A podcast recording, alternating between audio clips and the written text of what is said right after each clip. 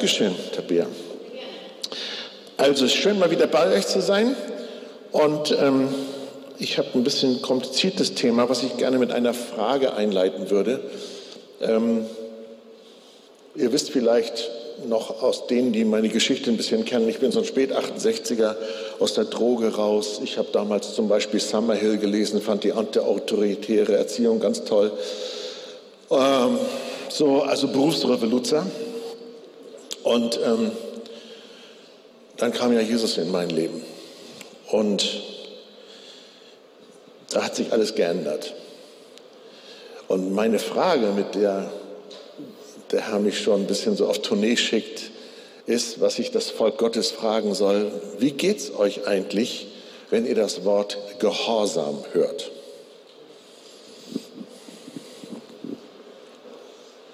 Einige, oh gut, okay. Wie geht es euch, wenn ihr das Wort Gehorsam hört? Gehorsam, danken und singen. Okay, Gehorsam, danken und singen, okay. Also, ist eine alte Schule hier.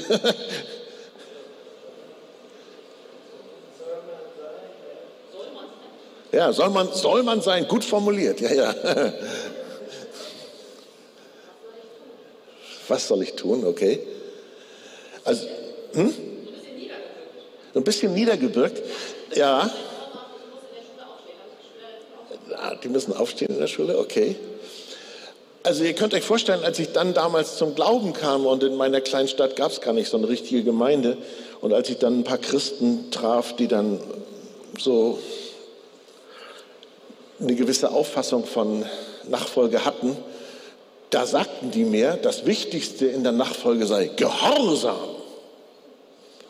Und irgendwie, ich hoffe, ihr könnt das nachvollziehen, ähm, entstand in mir ein Konflikt weil mir war komplett klar, dass Jesus mich errettet hat und dass er ein wunderbarer Gott ist. Aber Gehorsam habe ich in mir gar nicht keinen Ansatz für gefunden. Also hatte ich einen Konflikt, dass, wenn das wirklich so ist, dass Gehorsam sehr wichtig ist in der Nachfolge, entstand in mir die Frage oder die Unsicherheit, werde ich das überhaupt können? Es hat Jahre als Christ noch gedauert, bis ich das begriff, dass Autorität nicht autoritär bedeutet. Weil für mich war Autorität immer etwas wie, so, und jetzt kam Jesus in mein Leben und, und, ich, und ich wusste, Jesus ist der Herr. Und ich wusste nicht genau, ob ich das beantworten konnte, was ein Herr von mir hätte verlangen können. Und dabei war das nicht die Frage, ob Jesus der Herr ist, weil Jesus war mir mit so einer liebevollen Autorität begegnet, dass ich definitiv wusste, Jesus ist der Herr, das ist mein Erlöser, er ist der Sohn Gottes. Da war keine Frage. Und es steht ja auch in Lukas 6, 46 zum Beispiel, was nennt ihr mich Herr, Herr und tut nicht, was ich sage? Kann ich das tun, was er sagt? Oder er sagt in Johannes 14, Vers 23, wenn jemand mich liebt, so wird er mein Wort befolgen. In 2. Korinther empfiehlt Paulus sogar, dass wir irgendwelche durchgeknallten Gedanken, die wir da irgendwie haben mögen, gefangen nehmen unter den Gehorsam Christi. Wir sollen hingehen, alle Völker der Welt lehren, was Jesus gesagt hat. Wir sollen sie dahin bringen, dass sie das Wort befolgen. Und in Johannes 13, Vers 13 sagt Jesus, ihr nennt mich Meister und Herr und ihr sagt es mit Recht, denn ich bin es auch. Meister, Didaskolos, ja, also der Lehrmeister oder Herr, dieses griechische Wort Kyrios, was man gleichsetzen könnte mit diesem hebräischen Adon, was eigentlich eine unglaublich umfassende Bedeutung hat. Herrscher, Gebieter, Besitzer, oberster Machthaber. Und Geschwister, mal ganz ehrlich, eigentlich freuen wir uns auch, zumindest erfüllt es uns besonders in solchen Corona-Chaos-Zeiten, dass eines Tages jedes Knie sich beugen wird und jede Zunge bekennen wird, dass Jesus der Herr ist. Wer freut sich darauf? So, also die Frage, ob Jesus Herr ist, ist nicht meine Frage. Das, das ist für mich ziemlich klar. Wir singen auch in diesem Psalmlied dieses wunderbare Wort, du bist der Größte, o oh Herr. Halleluja. Und das feiern wir. Aber Herren hat man zu gehorchen. Yes, Sir, Colonel, Sir. Und irgendetwas in mir machte mich unruhig. Werde ich da, werde ich das schaffen? Ich meine, ehrlich, wenn man, wenn man das wirklich ehrlich meint oder versucht zu meinen, kann ich rüberkommen? Das, versteht ihr so ein bisschen, um was es mir ging? Und mir hat unglaublich geholfen, dass der Weg, den Gott wählt, so anders ist wie das, was wir auf dieser Welt vorfinden an Herrschaft und Autorität. Er ist so anders. Ich nehme mal nur ein Beispiel aus dem Johannesevangelium. Da heißt es in Johannes 1, Vers 10, er war in der Welt und die Welt ist durch ihn geworden. Da ist keine Frage, wer der Ursprung und der Schöpfer ist, ganz klar. Doch die Welt erkannte ihn nicht, er kam in sein Eigentum. Absolut definiert, wem das alles hier gehört. Und dann heißt es, und die Seinen nahmen ihn nicht auf. Moment mal, hat er denn keine Autorität? Könnte er nicht mal so richtig reinschlagen und sagen, hallo, ich bin hier der Herr? Aber der Weg, den Jesus wählt, der ist scheinbar so anders. Es ist so, als wenn er seinen Herrschaftsanspruch über uns nicht einfordert, einzwingt, einprügelt, nicht sagt, du da, du musst gehorchen. Merkst du nicht, wo der Hammer hängt? Ich werde dir schon helfen, wenn du hier gegen den Stachel löckst und pass mal auf und lalala. Er gibt uns scheinbar eine Entscheidungsfreiheit, auf seine Herrschaft zu reagieren. Die Frage ist nicht, ob er Herr ist, sondern wie ich darauf reagiere. Ich weiß nur in dem Moment, wo ich äh, meinen Zweifel zur Seite tue und eine Begegnung mit ihm habe, da ist die Frage eigentlich ziemlich schnell aufgelöst, wie bei Thomas, der zweifelte und als er dann die Begegnung mit Jesus hat, sofort auf die Knie geht und sagt, mein Herr und mein Gott. Wir können tatsächlich den Sohn Gottes zur Seite schieben, den Herrn aller Herren. Wir können ihn ignorieren. Das geht so weit, dass wir ihn im Alltag vergessen. Das geht so weit, dass wir ihn anspucken können, ihn verleugnen können, ihn auspeitschen können, ihn töten können mit einer Kreuzigung, was ja schon passiert ist. Und er tat seinen Mund nicht auf und verteidigte sich nicht. Und das nicht mal, Geschwister, wenn Hollywood oder andere ihn aus perverseste verzerren und verlästern. Gut, es wird eines Tages bestimmt Gericht kommen, aber manchmal irritiert mich das, dass er seinen Mund nicht auftut. Und diese Predigt, die ich euch heute predige, ähm, die geht zurück auf ein kleines Erlebnis, was ich hatte was ich euch jetzt hier erzählen möchte. Ich gehe morgens zu meinem Briefkasten, um die Zeitung zu holen. Und ich blubberte da so vor mich hin.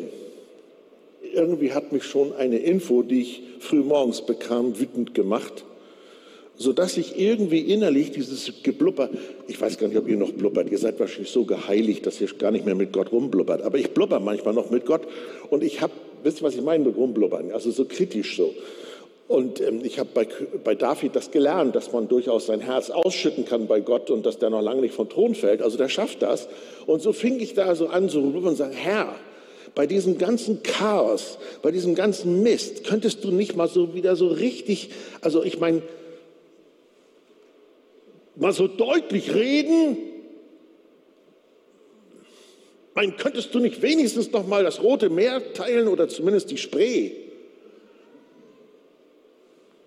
Damit die da mal merken, wo der Hammer hängt, was machen die da eigentlich? Weiß irgendjemand oder kann einer das nachvollziehen? Ach ja, Halleluja. Danke. Ich bin also nicht ganz alleine. Ähm, könntest du nicht mal gemäß deiner Macht so richtig auf den Tisch hauen? So, das war meine Stimmung. Und manchmal, wenn der Heilige Geist dann mit einer direkten Antwort kommt, rechnet man da ja gar nicht mit. Erstens und zweitens kommt er mit einer Antwort, die einem zunächst gar nichts mit dem Thema zu tun äh, zu haben scheint. Das ist verrückt. Jedenfalls war der Heilige Geist ziemlich plötzlich dann noch da und antwortete mir auf meinen Begehr, Herr, kannst du nicht mal so richtig und so fort. Und die Frage, die er mich zurückstellte, und ihr wisst ja, wenn Gott eine Frage stellt, ist das nie Informationsmangel bei ihm. sondern er will uns auf einen neuen Weg bringen, dass wir umdenken. Glaubt ihr das?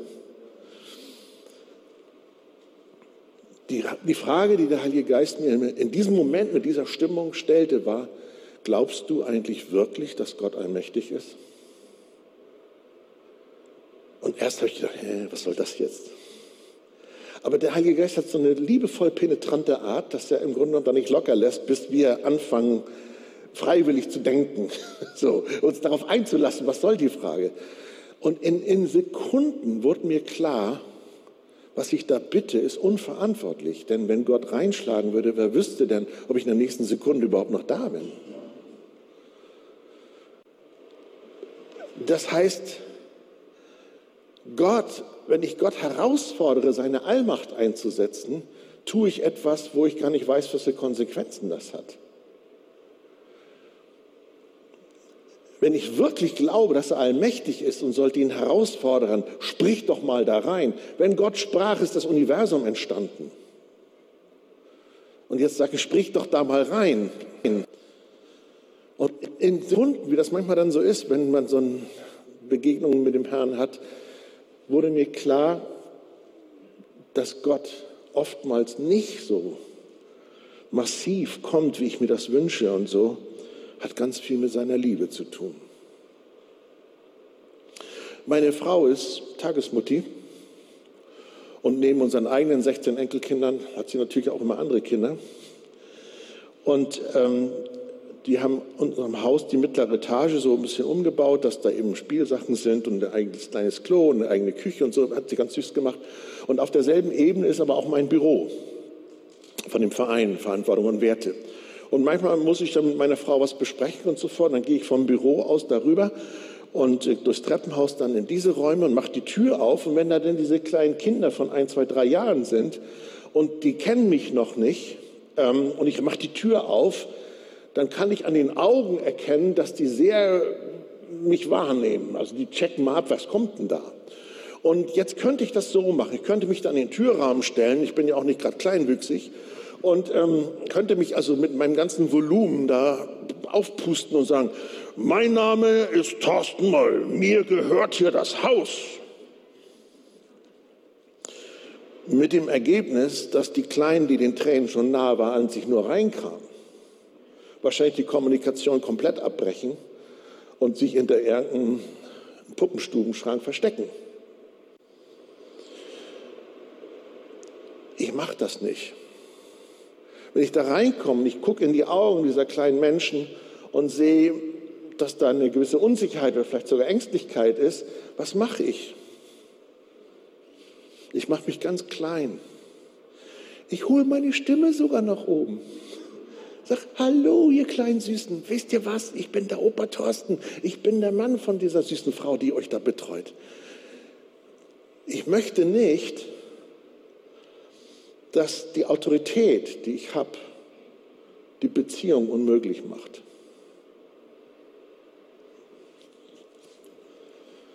Und ich habe natürlich dann nachgefragt und gesagt, Gott, gibt es dafür irgendwie einen Bibelvers? Und ich habe einen gefunden. Zephania 3, Vers 17. Der Herr dein Gott ist in deiner Mitte ein Held, der rettet. Er wird sich über dich freuen mit Wonne. Er wird still sein in seiner Liebe. Er wird über dich jubelnd frohlocken. Wenn Gott manchmal nicht so reinhaut, hat das was mit seinem Wunsch, mit seiner Liebe zu tun, mit uns in Beziehung zu kommen und zu bleiben. Geschwister, ich sage was ganz Verletzliches jetzt, das kann man angreifen, das klingt doch völlig doof. Aber in gewisser Hinsicht könnte man das so formulieren. Gott kann nichts dafür, dass er allmächtig ist. Wenn er käme, wir würden sofort wissen, welche Verhältnisse da sind.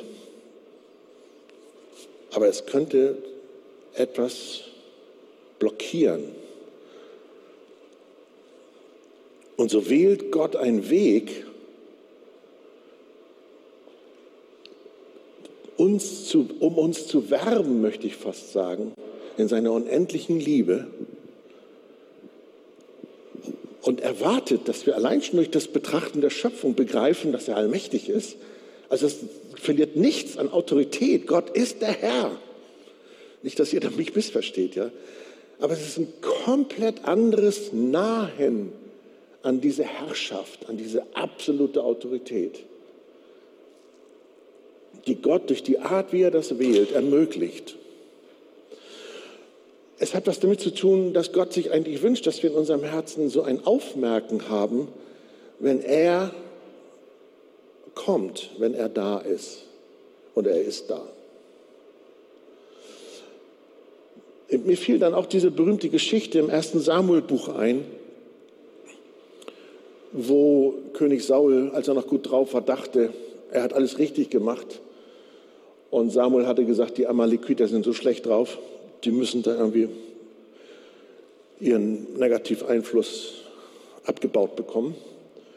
Und ähm, Saul hat gedacht, naja, Gott will ja eigentlich auch immer Opfer, dann kann er auch ein bisschen Opfer geben, dann kann er auch ein paar von den Viechern leben lassen. Also dann haben wir noch ein bisschen was zu opfern. Wobei die Frage entstehen könnte, was ist eigentlich wichtiger, das Opfer oder wem wir was opfern? Denn Gott hat gesagt, Amalekiter nicht. Selbst die Tiere sind so geschlechtskrank, dass wir die nicht gebrauchen können. Aber Saul war da ganz fröhlich und dann kommt Samuel, der Prophet, ihr kennt die Stelle bestimmt, und ähm, Saul läuft auf ihn zu und sagt, oh, ich habe alles richtig gemacht und so.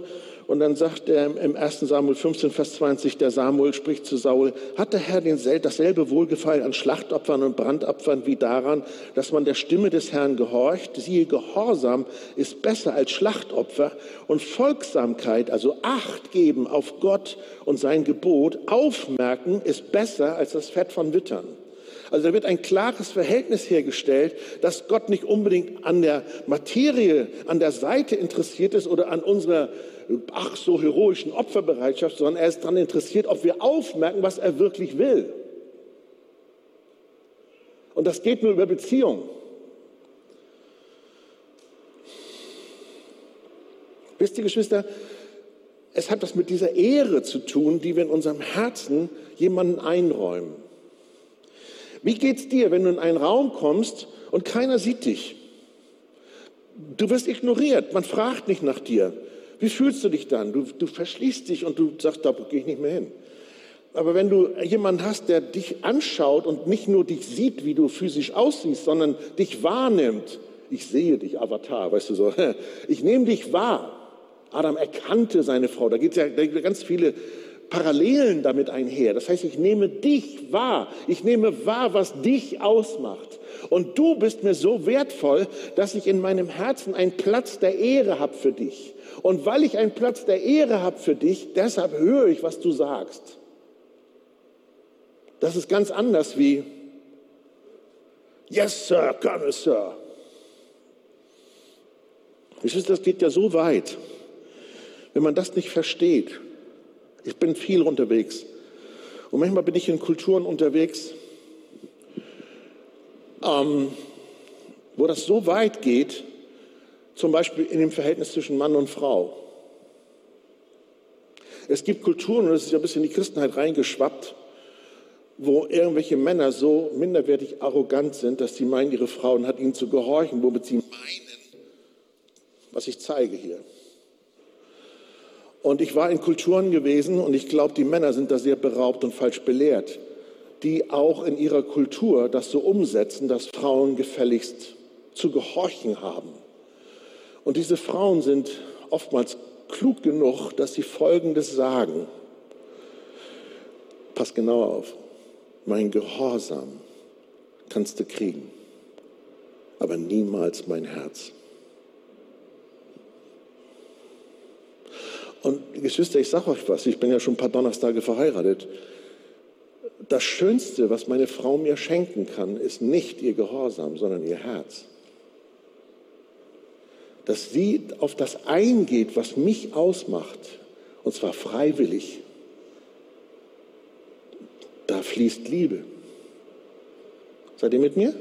So, und ich glaube in diesen Kulturen, dass die Männer gar nicht wissen, wie beraubt sie sind, weil sie niemals erleben, dass ihre Frauen sie ehren im Herzen, weil das ist durch Gehorsamszwang nicht möglich. Dummerweise ist das auch jahrhundertelang in die Christenheit reingeschwappt und ich glaube, es ist zu beklagen. Das ist nicht richtig.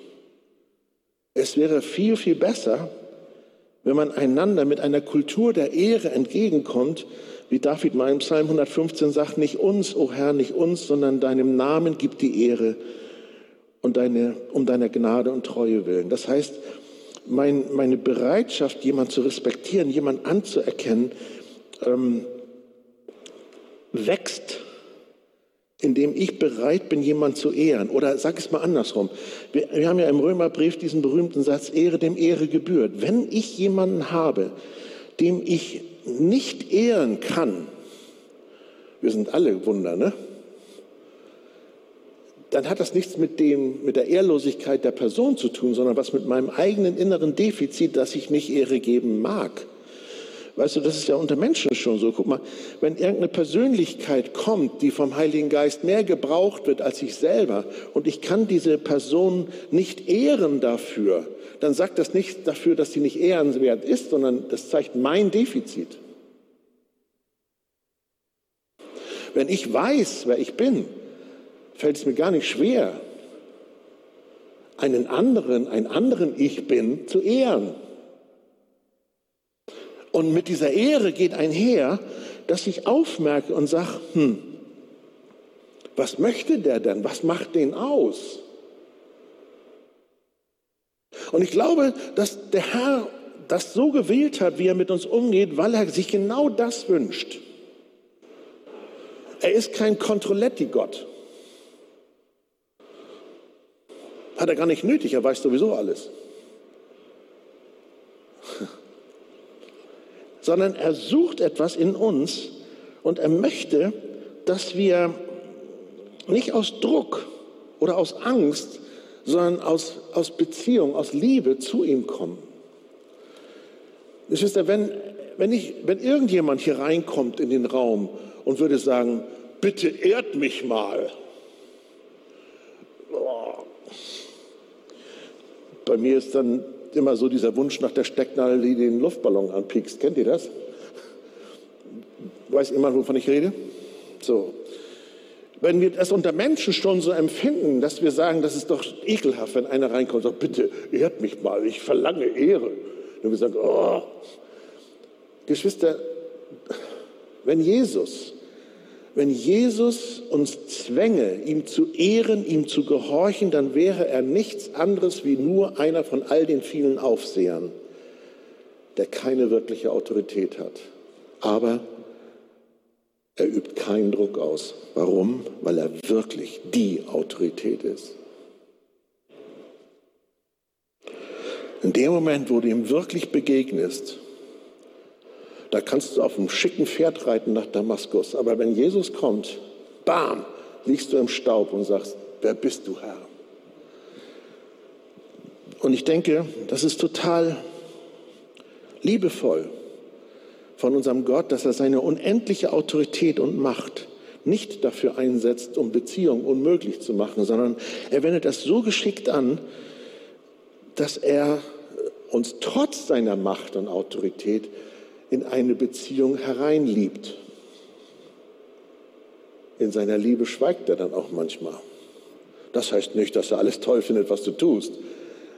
weil er weiß, was das Optimum für dich wäre. Aber trotzdem ist er nicht da sofort mit der großen Keule und haut rein, sondern er wartet im Grunde genommen, dass wir uns leiten lassen von seinem Heiligen Geist. Und dass wir aufmerken, wenn er in irgendeiner Form anklopft, wenn er in irgendeiner Form zu uns durchdringen möchte. Ich möchte das so zuspitzen und formulieren, wie viel du von der Liebe Gottes verstanden hast, zeigt sich an deinem Verständnis von Gehorsam.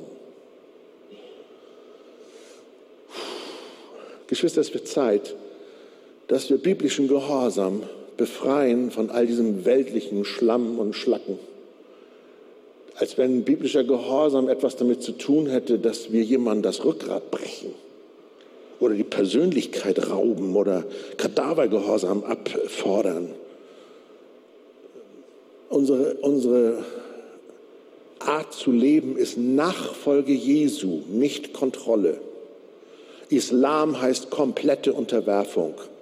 Es ist absolut das Gegenteil von dem, was der Vater unseres Herrn Jesus Christus uns durch Jesus gezeigt hat, was er möchte. Nicht, dass er das nicht erzwingen könnte, versteht mich nicht falsch aber es ist nicht sein Weg, den er wählt. Und ich glaube, wenn ich das alles so bedenke und auch jetzt, das kann man wieder völlig falsch hören, ich glaube, dass wirklicher Gehorsam tatsächlich nur stattfinden kann zwischen Persönlichkeiten, die sich respektieren. Weshalb Jesus gesagt hat, aus meiner Sicht, das ist einer der Gründe, er sagte, ich nenne euch nicht mehr Knechte oder Sklaven, denn ein Knecht weiß nicht, was sein Herr tut. Euch aber habe ich Freunde genannt. Das heißt, er teilt sich uns mit. Und er selbst lebt das vor. Da gibt es eine Spannung, Geschwister. Er selbst sagt einerseits, ich tue nichts, außer was ich den Vater tun sehe. Das klingt von kompletter Unterordnung, oder? Ich, ich, er ist mein Vorbild, das mache ich. Und gleichzeitig sagt Jesus, der Vater und ich sind eins. Wenn man die beiden Verse nebeneinander legt, ist es wie ein Widerspruch. Aber es ist genau das, wovon ich hier rede jetzt. Niemals wird irgendjemand von uns an die Autorität von Jesus Christus klingeln können. Kann ich mal einen Amen hören? Er ist absolut der Herr. Und jetzt kommt dieser Herr und sagt, ich nenne euch nicht mehr Sklaven. Das heißt, er adelt uns, indem er uns so ernst nimmt, dass er sagt, ich nenne euch Freunde. Das heißt, ich nehme euch mit rein in meine Familie, meine Kinder Söhne und Töchter, weil ich mir etwas wünsche, nämlich dass das meine Autorität nicht diese Beziehung zwischen dir und mir unmöglich macht. Und ich muss sagen, es bewegt mich zutiefst und verändert mein Verständnis so sehr. Ich habe danach gelesen, dieses griechische Wort für Gehorsam, Hupakoi, müsste man eigentlich besser übersetzen mit aufmerksam hinhören. So wie man es vielleicht gebrauchen würde, wenn jemand an die Tür klopft, du bist gerade bei der Arbeit, machst irgendwas oder sitzt am Computer oder so und plötzlich hörst du, da klopft jemand. Ist in deinem Herzen eine, eine Ehrfurcht, eine Erwartung, eine Offenheit, ein Aufmerken vorhanden, dann hörst du auf, was du tust und wendest dich dem zu, der offenbar mit dir Kontakt aufnehmen möchte. Das nennt man Leben im Geist. Nicht, dass du nicht arbeitest und dass du nicht mm, mal ein Klo putzt oder, oder was auch immer, was, wie wir unseren Alltag zu bewältigen haben. Das ist nicht der Punkt. Der Punkt ist, ist in dem Moment, wo es klopft, hast du in dir eine Kultur der Ehre, dass du sagst, so, jetzt lasse ich alles stehen und liegen, Heiliger Geist hat Vorfahrt. Das könnte man vielleicht besser beschreiben mit biblischem Gehorsam. Und ich finde das total wichtig, dass wir das lernen. Wir nennen uns charismatische Christen und das Einzige, was uns leidet, ist unser Bauch. Das kann auch nicht angehen. Wir sollten herausstechen, gerade in solchen verrückten Zeiten wie diesen, dass wir nicht Leute sind, die auch keine Antworten haben, sondern wir sollten geübte Sinne haben, dass wir aufmerken, der Heilige Geist sagt, jetzt stopp mal, warte mal, sei mal vorsichtig oder hier brauchst du keine Angst haben oder das ist so praktisch. Ich will mich nicht von jedem Mist hin und her treiben lassen. Ich möchte vom Heiligen Geist getrieben werden. Und ich möchte hören, was der Heilige Geist sagt. Ich möchte hören, was Jesus sagt, auch in diesen praktischen Situationen, durch die wir jetzt durchgehen. Ich möchte keinem Menschen schaden. Versteht ihr? Aber das, die beste Info, wie man keinen Menschen schädigt, kommt von ihm. Weil er hat die Welt so sehr geliebt, dass er seinen eingeborenen Sohn gab. Mehr geht ja gar nicht. Halleluja. Wahrscheinlich sind die Geschwister, die zu diesem Thema schon oft nachgedacht haben, die Bibel gelesen haben, die fragen sich, wann kommt der Vers? Der kommt jetzt. Da gibt es einen ganz berühmten Vers in Hebräer 5. Ich habe Schwester Technik auch gebeten, den mal anzuschmeißen. Das ist so ein typischer Vers, der eigentlich bei diesem Thema oft zitiert wird und dummerweise auch leider manchmal falsch zitiert wird. Da heißt es, und obwohl er Sohn war, hat er doch an dem, was er litt, den Gehorsam gelernt. Und nachdem er zur Vollendung gelangt ist, ist er all denen, die ihm gehorchen, der Urheber ewigen Heils geworden. Da haben Leute in der Kirchengeschichte Folgendes draus gemacht. Die haben das irgendwie so hingedreht, als wenn Jesus durch Leiden Gehorsam gelehnt, gelernt hätte, um Sohn zu werden. Das stimmt nicht. Was da steht ist, Jesus war Sohn und selbst wenn er was Leiden zu durchleiden hatte, hat das nichts an seiner Stellung geändert und an seiner Bereitschaft, auf Gott zu horchen. Wer von euch hat schon mal, obwohl er Christ ist, Schwierigkeiten gehabt? Doch tatsächlich, das ist ja unglaublich. Da gibt es ja eine ganz komische Lehre, dass wenn man Christ ist, hat man keine Schwierigkeiten mehr wenn du Christ bist, bist du frei von allen Schwierigkeiten. Nee, das stimmt nicht. Wenn du Christ bist, bist du in allen Schwierigkeiten frei. So, das heißt also, selbst wenn du durch dick und dünn gehst, ändert das überhaupt nichts an deiner Sohnesstellung oder an deiner Tochterstellung, ändert da gar nichts dran. Und selbst wenn das Leid bedeutet, gehst du da gerade durch. Weil du weißt um deine Stellung. Und deshalb, ich lese ja gerne die Passion-Bibel, habe ich euch gesagt. Ich habe diesen Vers in der Passion-Bibel nachgelesen. Geschwister, der geht rein wie Butter. Den müsstet ihr eigentlich mitschreiben. Soll ich euch diesen Vers, Römer, äh, Hebräer 5 mal auf, auf Passion-Bibel übersetzt vorlesen? Da heißt es wie folgt. Nachdem Jesus, er, nachdem er als perfekt erwiesen worden, worden ist, in dem Weg hinzuhören, wurde er nun die, Ur, die Ursache ewiger Errettung für alle die, die ihm zuhören und ihm gehorchen. Das ist so gut, das muss man nochmal hören. Nachdem er als perfekt erwiesen worden ist, in dem Weg hinzuhören, also in dem Lebensstil hinzuhören, wurde er nun die Ursache ewiger Errettung für alle die, die ihm zuhören und ihm gehorchen.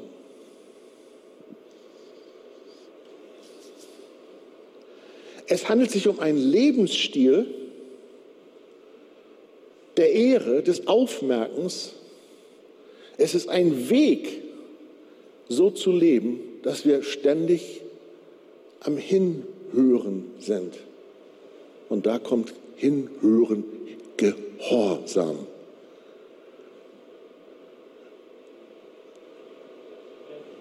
Und ich glaube, das ist wichtig, dass wir das lernen, Geschwister. Ich glaube, wenn du nicht als Sohn oder Tochter Gottes lebst mit dem Bewusstsein, Gott ehrt mich dermaßen, dass er Erlösung für mich schafft, mit einem absolut hohen Preis. Geschwister, er hat mich ja nicht nur geschaffen, das wäre ja allein schon genug Anspruchsrecht auf mich der hat mich auch noch vom Sklavenmarkt der Sünde mit dem denkbar teuersten Preis bezahlt, erkauft. Wie es mehrfach in der Schrift heißt. Jesus hat dich erkauft mit seinem Blut.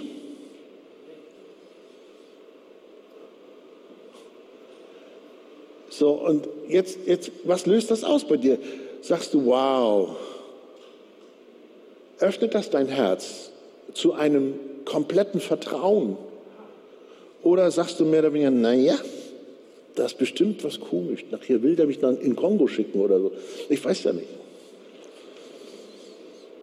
Nein, nein, nein, nein, Geschwister, diese, dieses, dieser innere Respekt, der mündet da rein, dass wenn du jemand bist, wie Römer 8 sagt, der von dem Geist Gottes geleitet ist, das sind die Kinder Gottes, dass du sagen kannst, aber auch gar nichts kann passieren, was mich von der Liebe Gottes trennen kann. Nicht mal Corona. Das ist, weil es in meinem Herzen eine geübte Position gibt, dass ich gerne Gott ehre.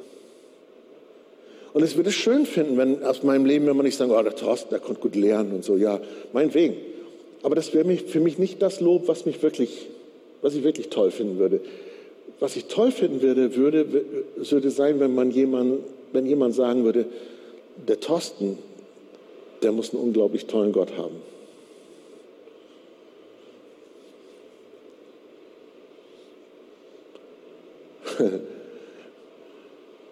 Der gehorcht dem freiwillig. Merkt ihr, wo ich hin möchte? Und deshalb finde ich es so bemerkenswert und will auch mit diesen Sätzen schließen. Paulus hat in seinem theologischen Hauptwerk, dem Römerbrief, merkwürdigerweise nicht über Gehorsam geschrieben, sondern über Glaubensgehorsam. Und da kommt genau das rein, weil Glaube ist Beziehung, Glaube ist Vertrauen. Glaubensgehorsam ist was anderes wie. Seid ihr mit mir? Und ich, und ich möchte das, ihr könnt gerne nach vorne kommen, ich möchte das ähm, einfach so zusammenfassen heute Morgen, dass ich dich auffordern möchte, dass du das mal zulässt. Lass diese Offenbarung mal in dir wachsen. Blockiere nicht ängstlich oder misstrauisch, dass Gott Gott ist. Hör mal auf, seine guten Absichten zu hinterfragen und lass dich mal darauf ein, dass er wirklich für dich ist. Er schweigt über dir in seiner Liebe. Er jauchzt über dich. Und ich möchte dich einladen in diese vollkommene Liebe, in der Dreieinigkeit, wo unter Gott, Vater, Sohn und Heiliger Geist so ein Respekt herrscht, dass man ein Aufmerken hat.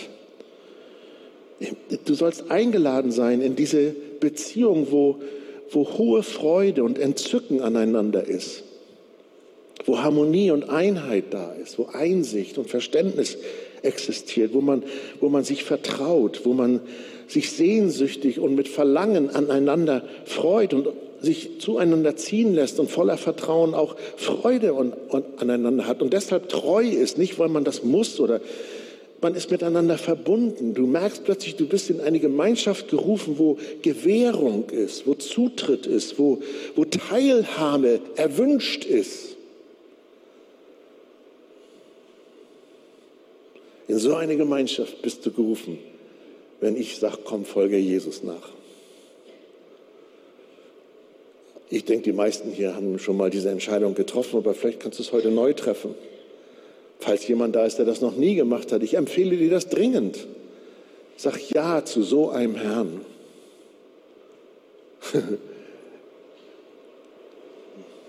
er liebt dich so dermaßen, dass er dich niemals prügelt und verbiegt und zerbricht oder Nein, nein, er kommt auf deine Ebene und sagt, komm, vertrau mir.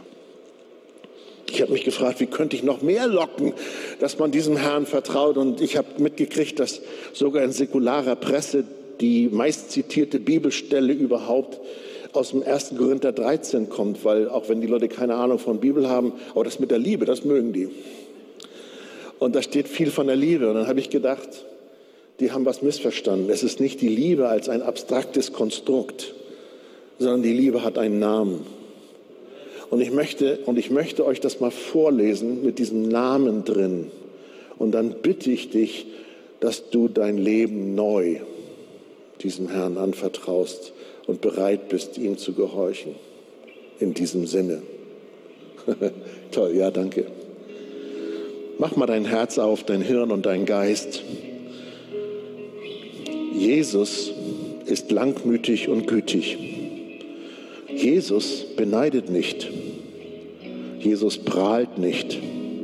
Jesus bläht sich nicht auf. Jesus ist nicht unanständig. Jesus sucht nicht das Seine. Jesus lässt sich nicht erbittern. Jesus rechnet das Böse nicht zu. Jesus freut sich nicht an der Ungerechtigkeit, Jesus freut sich aber an der Wahrheit. Jesus erträgt alles. Jesus glaubt alles. Jesus hofft alles. Jesus erduldet alles. Jesus hört niemals auf. Wer sagt, diesem Herrn möchte ich folgen, das soll mein Herr sein, steh doch mal auf, wenn du kannst. Und fang an, ihn anzubeten mit der Musik, die wir hier haben. Komm da, wo du bist, weih dich ihm neu. Sag, Herr, hier bin ich, ich will aufmerken. Schenk mir so ein Herz, was dich ehrt, von Herzen gerne, freiwillig. Halleluja. Er sieht das. Er sieht auch deinen Kampf. Aber jedes Mal, wenn du dich neu ihm weißt, schmeckst du wieder etwas von dieser Liebe. Er schweigt über dir in seiner Liebe. Er küsst dich mit Liebe und sagt, du bist mein Sohn, du bist meine Tochter. Halleluja. Herr, schenk uns gehorsame Herzen. Amen.